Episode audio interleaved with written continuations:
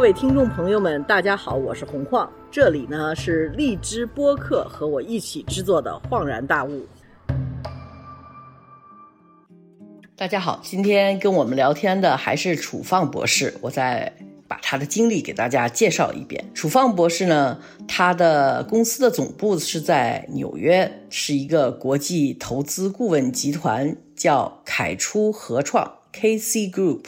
他呢也是这个 group 的 CEO。他们的主要的业务呢是为了帮助中资企业在美国和欧洲市场进行投资和并购。在此之前，他担任了纽约知名的犹太裔家族十亿美元投资基金的资深策略师。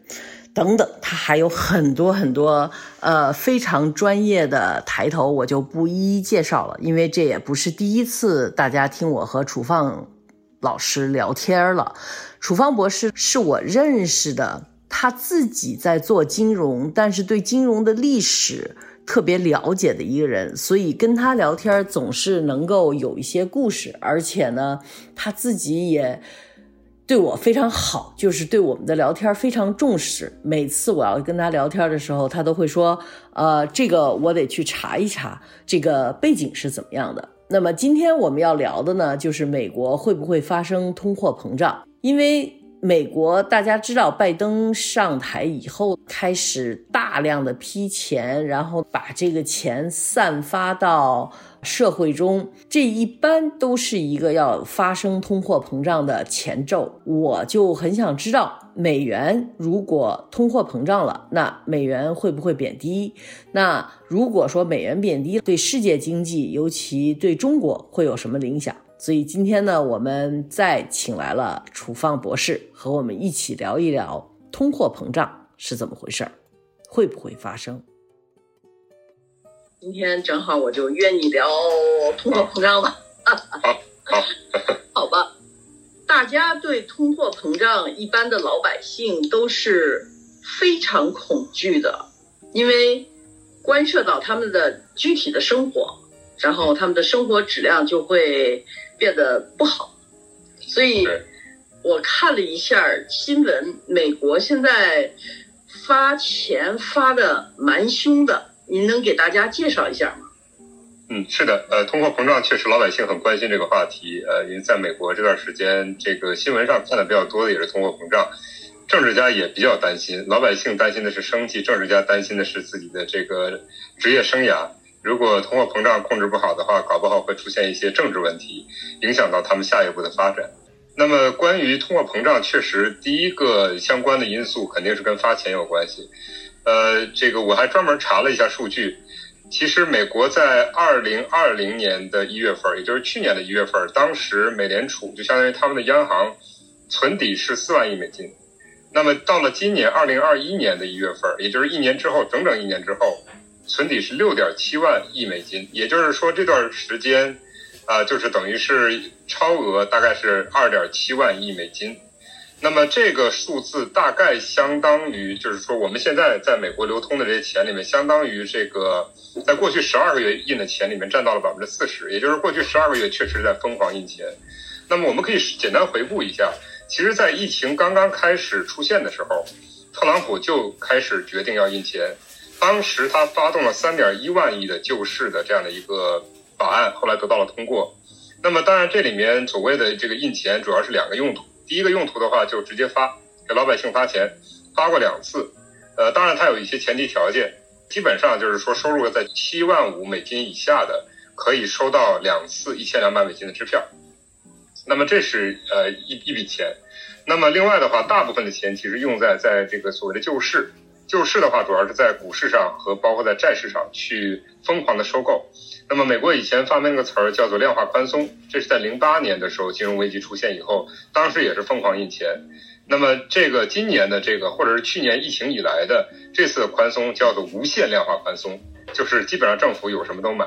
这个无限买单，所以才造成了这样的一种情况。那么也就是说，呃，根据我们目前的这个判断，接下来拜登政府还有一点儿大概一点二万亿美金左右的这个法案，主要是针对基建。那么也跟发钱有点关系，那么如果这个通过的话，那么美国的这个美联储的账上还会再多个一万多亿美金。那么所以在这样的一个背景之下的话，美国现在印钱的速度确实是空前的。但是不能只看现在，美国不是印钱的惯犯，应该说从零八年以后成为了一个印钱的惯犯。零八年到现在总共印了呃大概超过五万亿美金，比他们的原计划要高很多。零八年的时候，当时采取量化宽松也是救市。那么现在因为疫情的原因，他们也在救市。对于政治家来说的话，美国的政治家来说的话，呃，遇到目前的这样的一个经济的困境，似乎也没有更好的办法。但是美国政府为什么这么积极的要救市呢？美国的文化应该是很反对政府去干涉市场的运作。对，这里面就是说到美国的这个，可以说它是两面派或者是伪善之处了。对外宣传的时候，美国当然是说的是自由资本主义，啊，但是对内的话，其实采取了很多的政策，尤其是跟这个货币相关的，呃，甚至有的时候跟财政相关的政策，其实都还是凯恩斯主义，基本上还是呃有一定的计划，然后政府要主导。那比如说在零八年的时候，当时印钱，那完全是政府主导的去救市。那么当然就是说有一个基本上美国的经济学家所认同的一个理论依据。就是在二九年的经济危机的时候，当时应该是去救市的。如果救市的话，就不会说美国的经济出现所谓的大萧条，那么老百姓民不聊生，直接影响到这个社会的稳定。呃，这个而且直接波及到美国及其整个欧洲的这个盟友的社会的基础，也就是就奠定了后期发生第二次世界大战的一个基础。所以在这样的一个背景之下的话，其实政府非常担心的就是。呃，因为老百姓没有收入，呃，而且这段时间确实这个疫情造成了大家消费也下降，收入也下降，所以他们更担心的叫通缩 （deflation）。那么这个是在当时他们最希望能够解决的这个问题。那么当然他们有一个基本的叫做呃通胀的一个目标，过去的话是百分之二，那么现在因为发钱发太多了，所以他们现在叫平均值百分之二。呃，以前是百分之二上下，现在叫平均值百分之二。如果今年超过百分之二的话，希望未来。几年能够降下来就好，所以现在的话，大概美国的通胀率是在百分之五左右。那么，但是这里面有一个，我觉得大家可能需要区分的，因为一个呢是跟老百姓相关的消费性的通胀，呃，这个就是咱们衣食住行，呃，所涉及的这些领域。那么这个是刚才我说的百分之五。另外还有一个通胀，就是说印出来的很多钱去哪儿了呢？其实到老百姓手里，刚才我说了，钱很少。那么真正去到什么地方了呢？还是投机性的这样的一些领域。啊，也就是资产性的通胀，比如说像美国的股市，啊，比如说这个股市，我记得在二零二零年的时候，一月份应该在两万八千点道琼斯指数，到了三月份是跌破了一万九千点，但是现在又回到了三万点，所以基本上成长的大概是百分之四十以上，百分之五十以上。那么这是一个，第二的话就是我觉得可以看就是美国的房地产市场，那么现在是三十年以来增速最快的一段时间，房地产市场。那这当然，这个背后不仅仅是因为这个发现太多流到了这个房地产市场，它也有就是说，在过去两年没怎么建新的房地产，所以它现在市在市场上的这个存量比较低也有关系。第三个我们可以看到就是比特币，这个咱们聊过几次了。比特币的话是在二零二零年一月份是七千一百六十美金，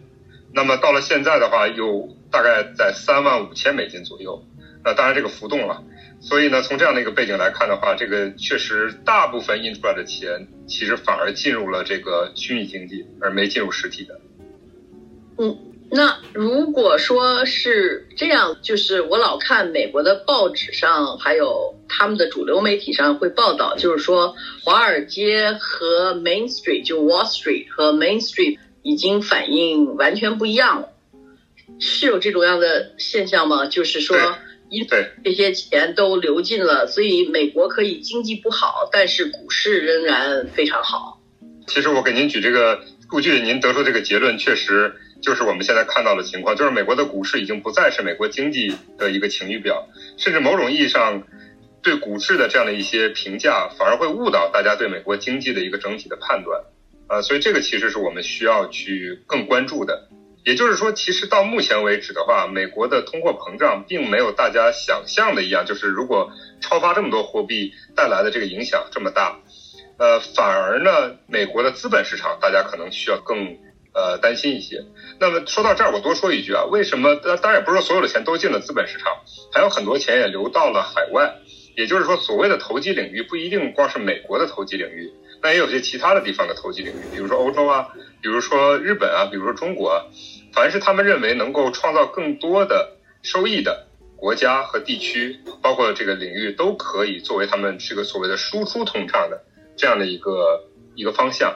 呃，因为美元它不仅仅是美国的货币，它是世界最主要的贸易货币，也是最主要的。叫做呃储值货币，就是各国的这个外汇存底基本上是以美元为主，呃，大概占到各国外汇存底百分之六十以上。也就是说，美国发行了很多美元，其实各国把它存起来了，没有真的让它在全面流通。所以这个其实客观上也保持了美元的相对来说它的这个货币价值的稳定性。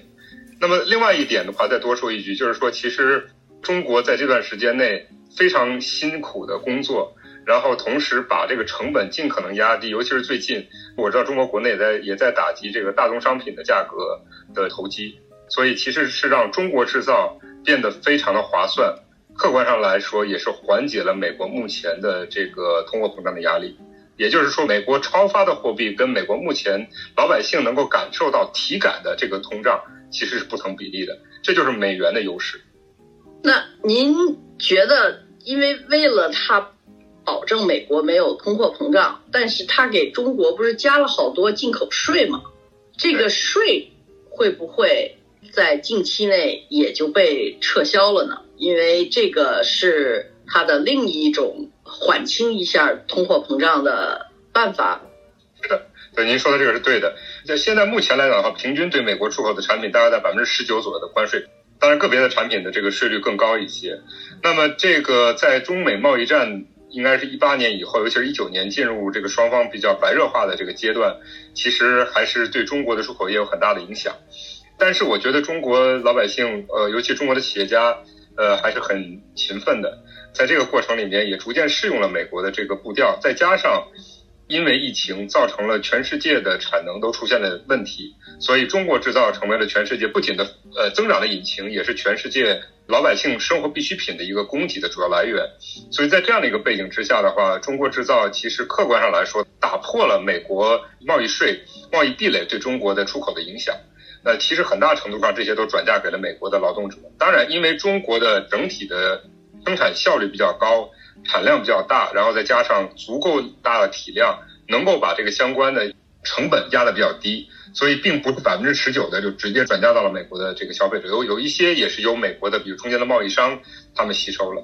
呃，所以我觉得到目前来看的话，美国的贸易谈判代表戴奇似乎更着急，更希望跟中国谈。呃，因为接下来至少拜登和哈里斯都不是主张贸易战来对付中国的这样的一些政治人物。他们还是希望能够更理性的面对中美关系吧。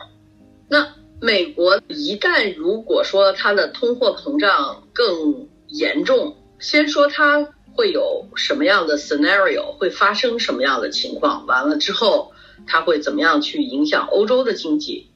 嗯，我们来讲一个小故事，然后以史为鉴。看看未来会往什么样的方向去走，所以美元是一个很特殊的一个货币。我觉得这个故事基本上能够交代清楚。美国如果出现了国内的问题，比如说通胀，再加上这个生产效率出现了一些危机，呃，美元怎么样去保证它的这个地位？因为大家都知道，美元其实是一个国际货币，尤其是国际储备货币，也是国际贸易货币。但同时，它也是美国三大霸权工具之一：美元、美国的军事和美国的媒体。那么说到美元的这样的一个，就是您说的这样的一个。Scenario 这个场景的话，其实有一个呃场景刚好可以对您说的这个情况做一个预判断。那这个其实发生在美国的六十年代的中后期，美国的经济因为受到了来自于他们扶持的盟友，就是日本和德国，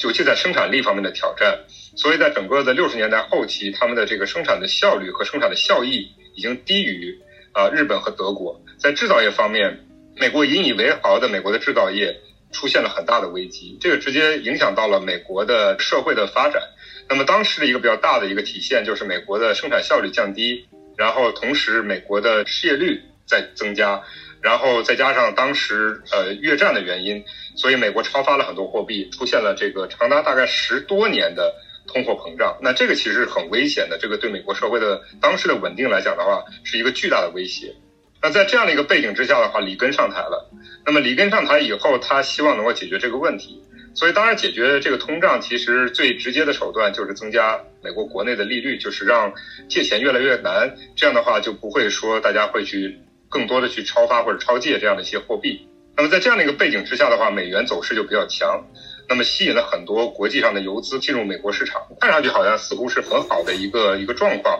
但是它客观造成了美国的出口变得更加的艰难，因为这个过程里边美元变得更加的这个坚挺。那么，到底坚挺到什么程度呢？从八零年到八五年的时间里面，美元它的价值增长了大概百分之四十以上，呃，当然也有一个数据说的可能是甚至超过百分之六十。那这个对美国的这个出口打击很大，而美国的制造业刚才我已经讲了，其实在六十年代末，整个七十年代就已经在日本和德国面前就已经完全不能说一一败涂地，但至少已经溃不成军了。所以在这样的一个背景之下的话，当时美国。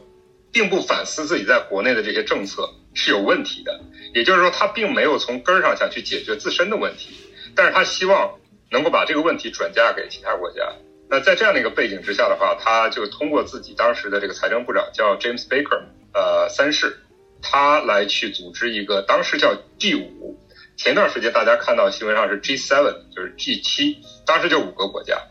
那么这五个主要的发达国家，主要是美国、日本、英国、法国、德国这五个国家。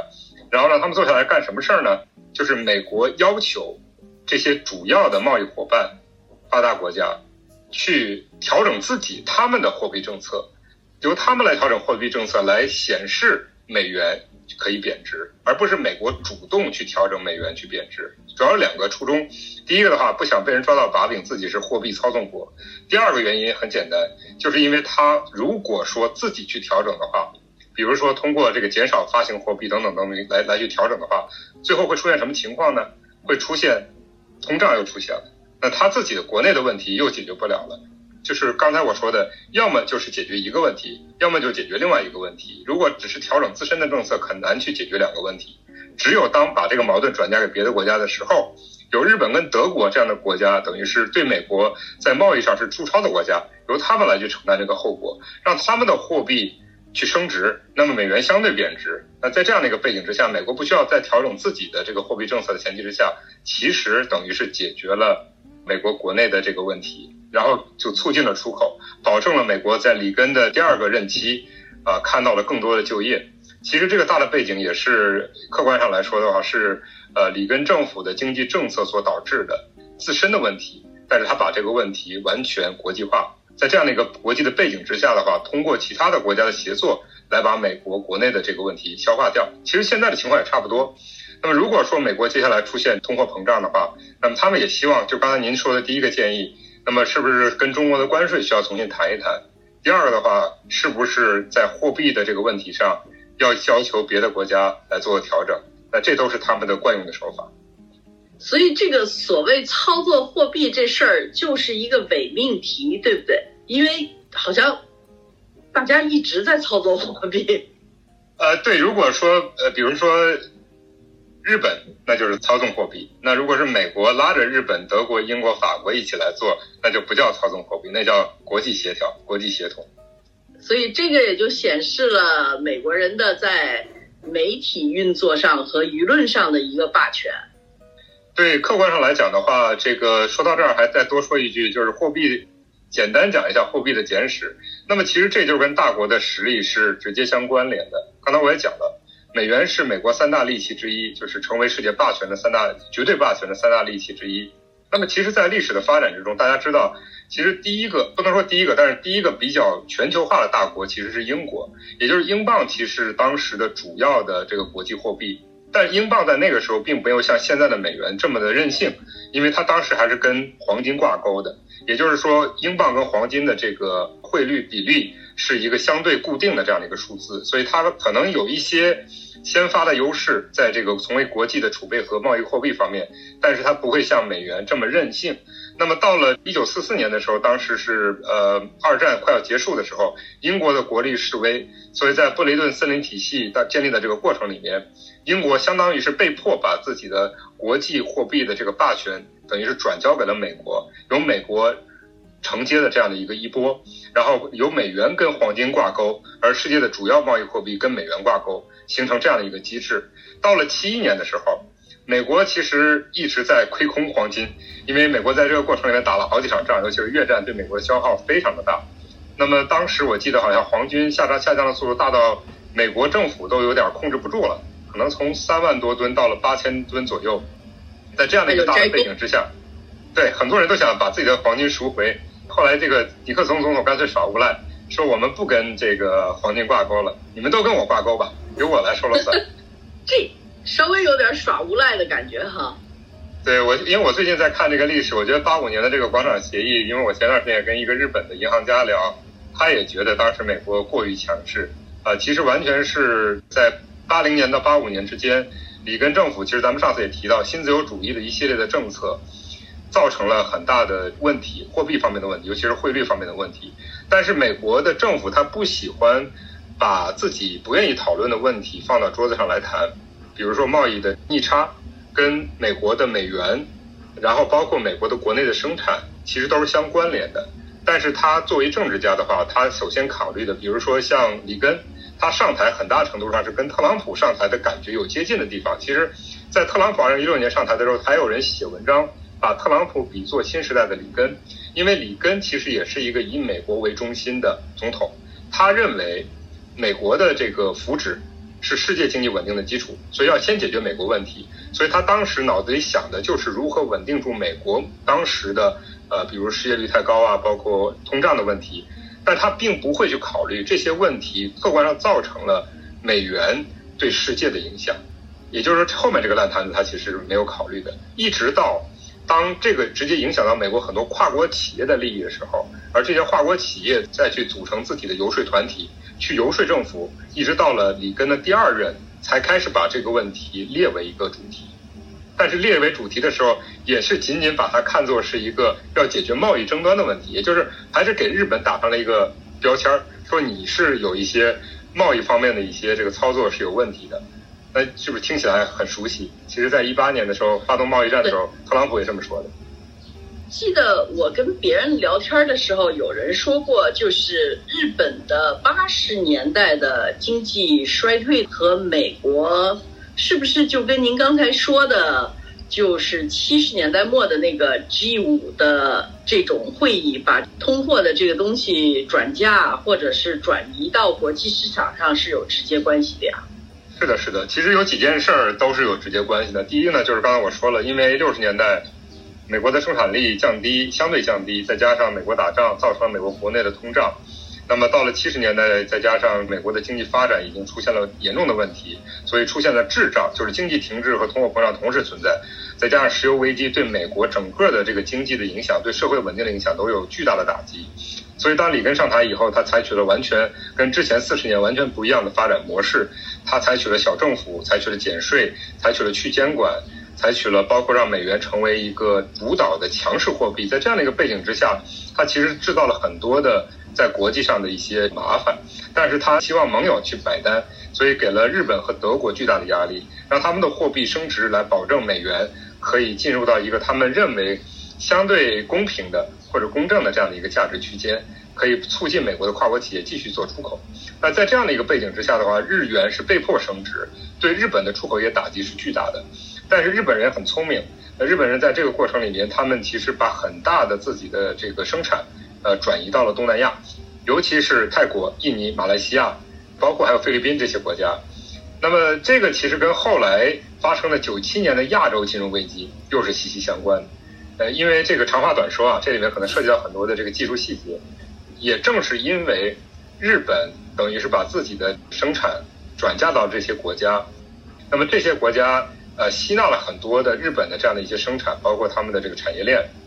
所以他们得到快速的成长，但是呢，这些国家其实总的来讲啊，在财政方面不是特别的节制，因为他们觉得在高速成长的时候就可以去多借钱。那么美国当时采取了一些，就就在到进入到九十年代，呃，利息是非常低的，美元的利息非常低，日元的利息更低，所以他们就疯狂的往这些国家借钱，而这些国家也疯狂的借钱。所以在这样的一个背景之下的话。出现了一个过度的这个增长，因为这些国家虽然经济增长很快，但是当钱太多了的时候，就有很多的游资是有投机性质的，于是进入了这些国家的，比如房地产啊、股市啊。那么其实这些国家借钱的时候借的都是短期的债，但是他们进入的行业很多都是长期的，比如说像房地产或者是产业园之类的。那么所以在这样的一个过程里面，只要美国那边有一些风吹草动，美国比如说到了九十年代九六年吧，美国开始升息，美国一升息，这些钱就开始回到美国了。这就说明了在短时间内，不光是那个时候，包括现在，美元。还是一个国际大家比较公认的一个比较有价值的货币，它的价值在哪儿呢？第一个呢，相对稳定，就是美国的政治制度相对稳定；第二的话，就是它的流通性很强，也就是说，我需要的时候，我可以随时把它换成美元的资产，我也可以把美元的资产换成美元，流通性很强。所以，当美元的利息很低的时候，他们就会，比如你在美国借到美元，就会想去投一些高收益的这些地方。但当美元美国国内的利息增加的时候，那么这些美元就会回流了。所以我们现在看到的是，在过去这段时间内，因为美元很便宜，美国现在利息非常便宜，三十年的利息才两点几，那么这些钱很多钱就流到了比如世界一些国家。那么如果美国的美联储，就是美国的央行，在未来的几年之内，现在说的是在二零二三年之前会增几次加几次息，只要加息，当然这个要看它的浮动了，加息达到一定程度，就会有美元回流，那么给那些国家就会带来一些灾难。所以这个其实是我们过去关注到的，或者还没有关注到的一些美元的霸权的一些行径。等于现在美元的利息还是低的，所以呢，它在往往全世界流，对吧？就是整个的美元的储备。然后呢，一旦美国人要加息，就像一个吸尘器一样的，就把所有美元唰啦一下子就吸回去。对，打个比方啊，比如说现在泰国可能投资回报平均在百分之五，然后你在美国借了美元，比如说百分之二借到的，然后去那边投一个项目。嗯。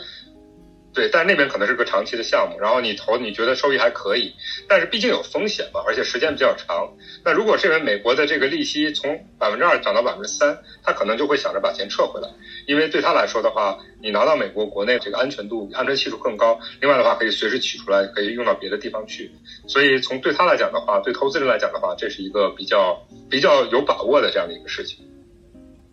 所以当他。开始升息的时候，就会在其他国家产生很多烂尾项目，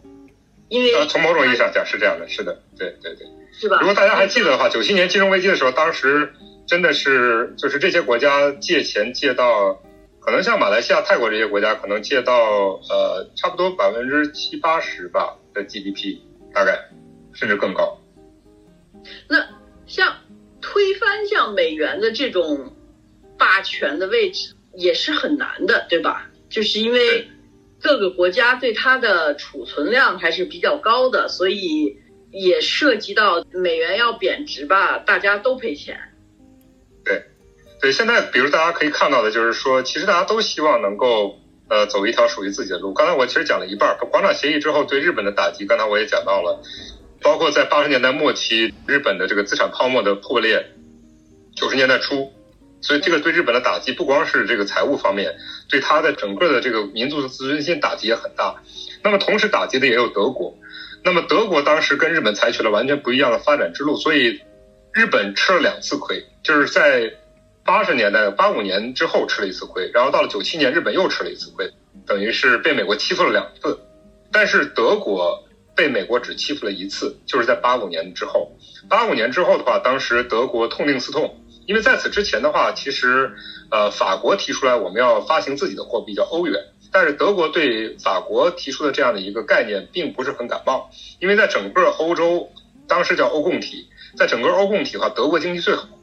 德国的马克是最有价值的货币，所以借钱是最容易的，它利息最低。但是法郎控制不住，因为法国人可能天生吧，也还有当然战后的重建的问题，对对对，太浪漫了，所以他在这个效率方面、出口方面就一直跟不上德国的节奏，所以他就幻想着说，我们干脆自己，我们搞一个自己的货币，然后我们可以以德国马克为主要的基准，这样的话大家借钱都容易了，而且很便宜。但是德国就对这个事儿，等于占他便宜的事儿总是不是很甘心。但是到了八五年之后。两个事情改变了德国的态度。那么第一个呢，就是美国主动，我刚才说的，就等于是第一次，美国通过这种所谓的全球协作或者是全球胁迫的方式，来去要求他国货币，就是出口国货币增长，就是呃增强，来去让美元贬值。那这个对德国的出口业打击也是巨大的。那么德国当时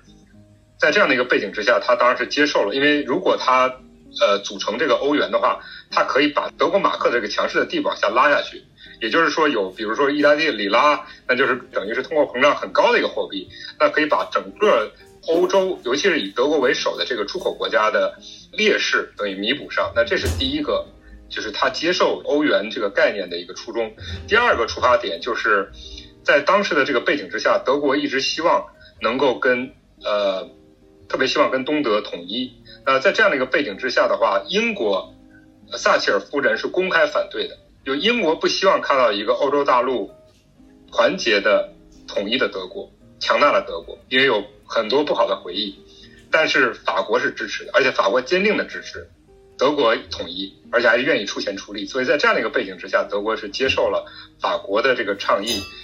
建立了欧元体系。当然，欧元有自身的问题，有很多天生的问题。但是欧元从来都不是一个经济概念、经济学概念，它其实是一个政治学概念，很大程度上是为了对冲。美国单边主义所带来的风险，或者美国美元霸权的风险。我记得我这个月看到了一个数字，我现在没找到，就是好像是这个月的在国际贸易领域，欧元第一次在这个月的流通过程里面超过了美元的使用，所以这个也是一个比较好的现象，对美国是一个很大的前置和对冲。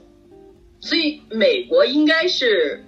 挺讨厌欧元这个货币的。而且欧盟这样的组织，因为这个其实欧盟的整个产值，如果全算起来是大于美国的，对吧？是的，对，五亿多人口，人均 GDP 差不多要三四万美金，所以这个确实比美国还要大的市场，而且而且客观上来说，国际上很多的标准都是以欧盟为基础的 CE 标准。大家都知道，因为欧洲这些国家是老牌帝国主义、老牌资本主义，所以它过了一定的发展阶段以后，它必须考虑到更多的，比如劳工的利益、环境的利益等等等等。所以它在制定，比如说食品标准、呃药品标准等领域，包括未来的可能跟环境相关的，其实都比美国要更先进。呃，美国呢相对来说就是真的是地大物博，然后可以去浪费，再加上有美元。美包括美国的军事和媒体这些霸权，所以在全世界，它很多时候是不太吝做一些事儿，考虑的也不太清楚，所以有的时候其实给大家带来了一些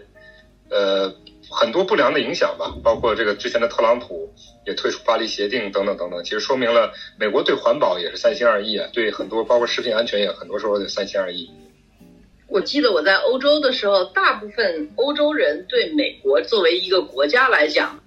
印象好像都不是特别的好，就觉得他们是太霸道了，经常欺负人的那个感觉。对对，但是没办法，因为欧洲在当时至少在十年前，呃，就是在差不多二零一呃，现在是二零二一年，二零一零年左右，在那个之前，长达六十年到七十年的时间，呃，欧洲应该说被美国牢牢的抓在手里。呃，客观上来说，毕竟它的重建也是美国出钱出力，呃，所以从某某种方面来讲的话，也确实是没有美国也就没有整个欧盟的发展，呃，所以这些国家还是很感谢美国的，也客观上受制于美国。但是到了一零年以后，随着这个欧洲的主权危机，呃，就是债务危机、希腊的这个问题，到后来的克里米亚危机，呃，再到后来的难民危机，再到后来的特朗普当选，呃，以及现在包括这个疫情。其实都让欧洲人明白一个道理，就是必须要把命运抓在自己手里面。这也是默克尔应该是在二零一七年再次连任，就最后一次连任的时候他说的话。他意识到，当然这个意识大家都有，只是说到了这个份儿上，他们终于知道如何能为自己发出声音来。所以这就回到呃，其实，在去年中国一个比较大的成就，就是跟欧盟签订的这个中欧的呃双边投资协定，其实很大程度上也是给欧洲让利。而欧洲也愿意拿这个好处，因为它也是客观上能够帮助他们更快的摆脱美国。那么咱们说货币，货币还有一个优势，就是美元的一个优势，它不光是货币本身，它包括它的这个整个的支付体系。那么叫 SWIFT，那么这个本身也是美国制定的，而且事实上，美国对这个体系有直接的管控权，就是它的数据，所以他知道只要是美元交易，他就知道你的整个的路径。那么这个其实对于制裁一些国家，包括一些人来说的话，是非常有用的。所以不管是针对俄罗斯、针对伊朗，甚至对针对香港，他们都是在用这样的一个手段。所以你只要是在转美元用 SWIFT code。就是美国人都知道你这个钱是从哪儿要转到哪儿去的，是的。所以其实所谓的反洗钱，是以美国利益直接相关的反洗钱，也就是美国觉得哪个国家是不靠谱的国家，它就被列为对对是的。好吧，那其实我觉得在前几年，中国好多人存，如果说要存一些外汇，也都存的是美元，因为。美元的这种主导的思想，可能还是在中国普通老百姓里也是存在的。所以，如果现在要是存外汇，您会建议大家存欧元吗？可能还稍微早一点。我觉得可能近期内美元的资产可能还有一些上涨的空间。咱们回到最开始聊的，就您问美国还要印多少钱，已经印多少钱，还要印多少钱？那如果拜登的这个法案最后通过的话，也就是跟基建相关的，当然它里面加了很多私货，对，呃，其实也是发钱了。所以如果这个能通过的话，一万亿到一万两千亿，那么这个对美国的资本市场、资产市场还是有一些帮助的，还有一些上升空间。也就是说，如果大家有一些美元资产的话，短期内我觉得还是可以呃再看一看、观望一下。中期的话就不好说了，也就是未来的，比如三年之内、五年之内就不好说了。那在这样的一个背景之下的话，可能需要做一些这个分散，比如说可以有一些这个欧元的这个资产进行补充。那么另外一方面的话，就如果说手上是现金的话，那么现在肯定不是投资美国的好时机，因为美国虽然说在美国借钱很容易，但是在美国投资目前这些标的都太贵了。呃，最好的办法其实就是在美国借了钱，在美国投资，那这个可能会收益会更好一些，就是等于加杠杆。嗯，我明白那个。在国内网上狂传拜登的一个小视频，就是他神经有点恍惚的那样，冲着麦克风说 “one point nine billion”，就这么一个，是在美国大家也都认为拜登的年龄已经开始影响了他一些从政的，至少在公共场合的一些表现吗？我觉得他好像一直在表达方面都有一些问题，倒是跟年龄关系不是特别大。如果你看他，他做了大概三十多年，将近四十年的这个议员、参议员，后来还做到参议院的外交事务委员会，呃，还有司法委员会的这个主席。我记得他失语的时候或者失言的时候挺多的，呃，还不是一次两次，经常被媒体抓包。因此到他上任。百日之前，他才做了第一次的演讲，可见他不是一个特别善于在公共场合表达的人。就即便是在私下，如果有媒体在的话，他也有经常会有这样的一些不如人意的表现。所以在这个方面，特朗普确实有他的呃特色和魅力。对，是我记得有一次我看到的一个视频，是他还在竞选的时候，好像是跟西班牙人群的时候，他不会说西班牙语。然后他就拿着手机放了一段很流行的一个西班牙的歌，然后大家都挺不知所措的，就觉得你什么意思？就大家大家没有没有 get 他他的这个幽默的一个点在哪？对他的幽默点基本上只有他 get 到，别人都好像是 get 不到的。呃，有可能，他不是一个特别善于交际的人。呃，但是另外一方面，他还是一个相对比较务实的人，也是一个所谓的老政治家。比如你看一下他在 G7，包括后来的这个北约的呃一些安排吧，还是比较，就从美国利益出发是比较到位的。效果怎么样？这个另当别论。对，就是从演绎技能方面来讲，他绝对不如特朗普，对不对？是的，是的。这个可能跟星座也有关系。这肯定跟星座有关系。他是属什么呢？我记得他好像是天蝎座。OK，哦，那天蝎座那就是绝对不是一个表演的星座了。那好，我们现在总结一下，作为一个在中国的老百姓，对美国这种发钱和通货膨胀，我们需要着急吗？我们需要有一些安排，需要做什么事情吗？还是现在还过早？我们应该就是比较警惕的观察这个事情。我觉得中国政府已经能，已经做到了中国政府能做到的，去保护中国老百姓在。美国或者美元兴风作浪的这样的一个背景之下，我们中国老百姓最根本的利益吧。呃，因为如果大家回顾历史的话，刚才我就讲到九七年的时候，客观上也是由美元的扩展主义造成的，其实东南亚的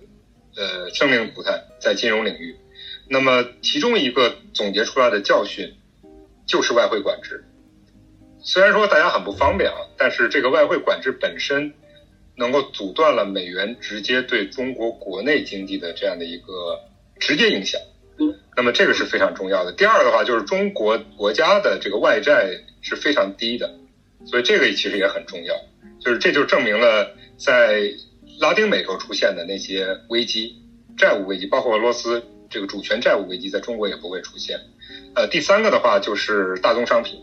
那么大宗商品可能会影响到中国老百姓的生活。那目前来看的话，不光是这个铁矿石、大豆，包括其他的一些大宗商品，中国政府都有计划的正在去跟，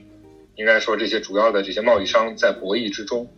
因为中国是目前最大的进口国，所以还是有一定的杠杆可以去使用的。包括我们现在国内也在建立自己的大宗商品交易所之类的，有在一定程度上能够做一些这个缓冲。第四，我想说的就是能源。